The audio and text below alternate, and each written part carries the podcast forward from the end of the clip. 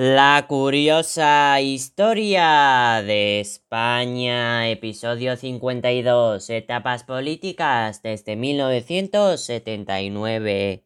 Tras la transición en la que se celebraron las primeras elecciones democráticas desde la Guerra Civil, el referéndum para la reforma política, la elaboración de una constitución y su aprobación en otro referéndum, se produjo la consolidación democrática de España con gobiernos de diferentes partidos políticos.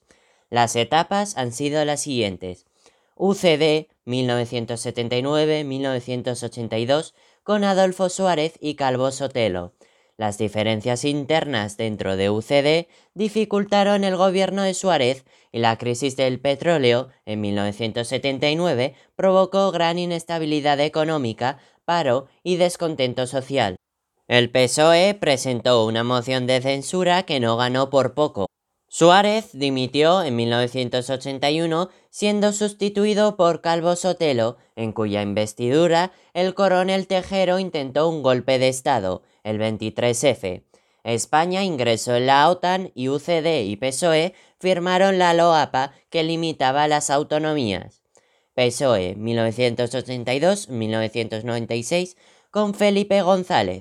Entre sus objetivos encontramos consolidar la democracia, solucionar la crisis económica, la reforma fiscal, la universalización de la sanidad, la ley de reforma universitaria y la LOCSE. Se produjo la entrada de España en la Comunidad Económica Europea que conllevó una reconversión industrial, el referéndum de la OTAN, la ley del aborto, la Expo de Sevilla y los JJOO de Barcelona. Pepe 1996-2004 con José María Aznar.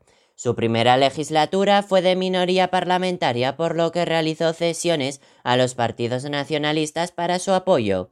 Desarrolló una política privatizadora de las empresas públicas para equilibrar el déficit y acceder al euro. La ley del suelo inició el desarrollo inmobiliario que provocó la crisis del 2007-2008. Se aprobaron la ley de extranjería, la ley antiterrorista y la desaparición del servicio militar obligatorio. Su derrota electoral se debió a las siguientes polémicas. Plan hidrológico, hundimiento del Prestige, invasión de Irak, Yak 43 y los atentados del 11M. PSOE 2004-2011 con José Luis Rodríguez Zapatero. Retiró las tropas españolas de Irak dificultando las relaciones con los Estados Unidos y se condenó a los responsables del 11M. Destacan sus leyes sociales como la ley de dependencia, la ley de matrimonio homosexual, la ley contra la violencia de género, el apoyo de las energías renovables, la ley de memoria histórica y las ayudas sociales. Se produjo la derrota de ETA, pero su mala gestión de la crisis económica supuso la pérdida de las elecciones. PP 2011-2018 con Mariano Rajoy.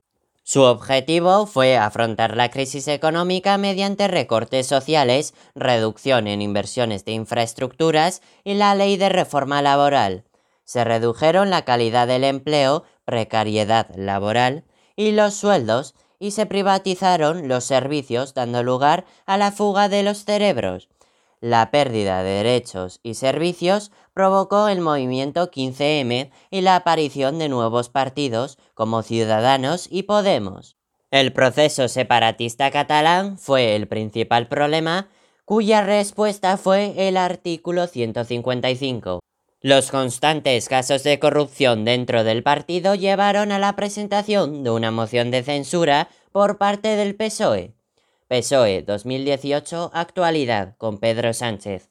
Tras la victoria la moción de censura, inició su primera legislatura y con el apoyo de los partidos nacionalistas y Podemos, en las elecciones del 10 de noviembre de 2019, formó el primer gobierno de coalición tras la dimisión del vicepresidente Pablo Iglesias, este fue sustituido por Yolanda Díaz. Hace relativamente poco, el gobierno tuvo que enfrentarse a la pandemia provocada por el virus COVID-19 que estuvo afectando al país con miles de fallecidos y un aumento del paro junto a una fuerte crisis económica.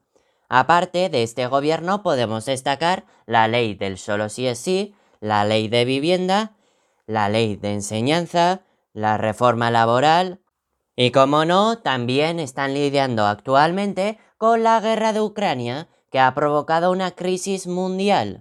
Esto se puede observar ante la negativa de los países de la Unión Europea a aceptar gas ruso en la medida de lo posible.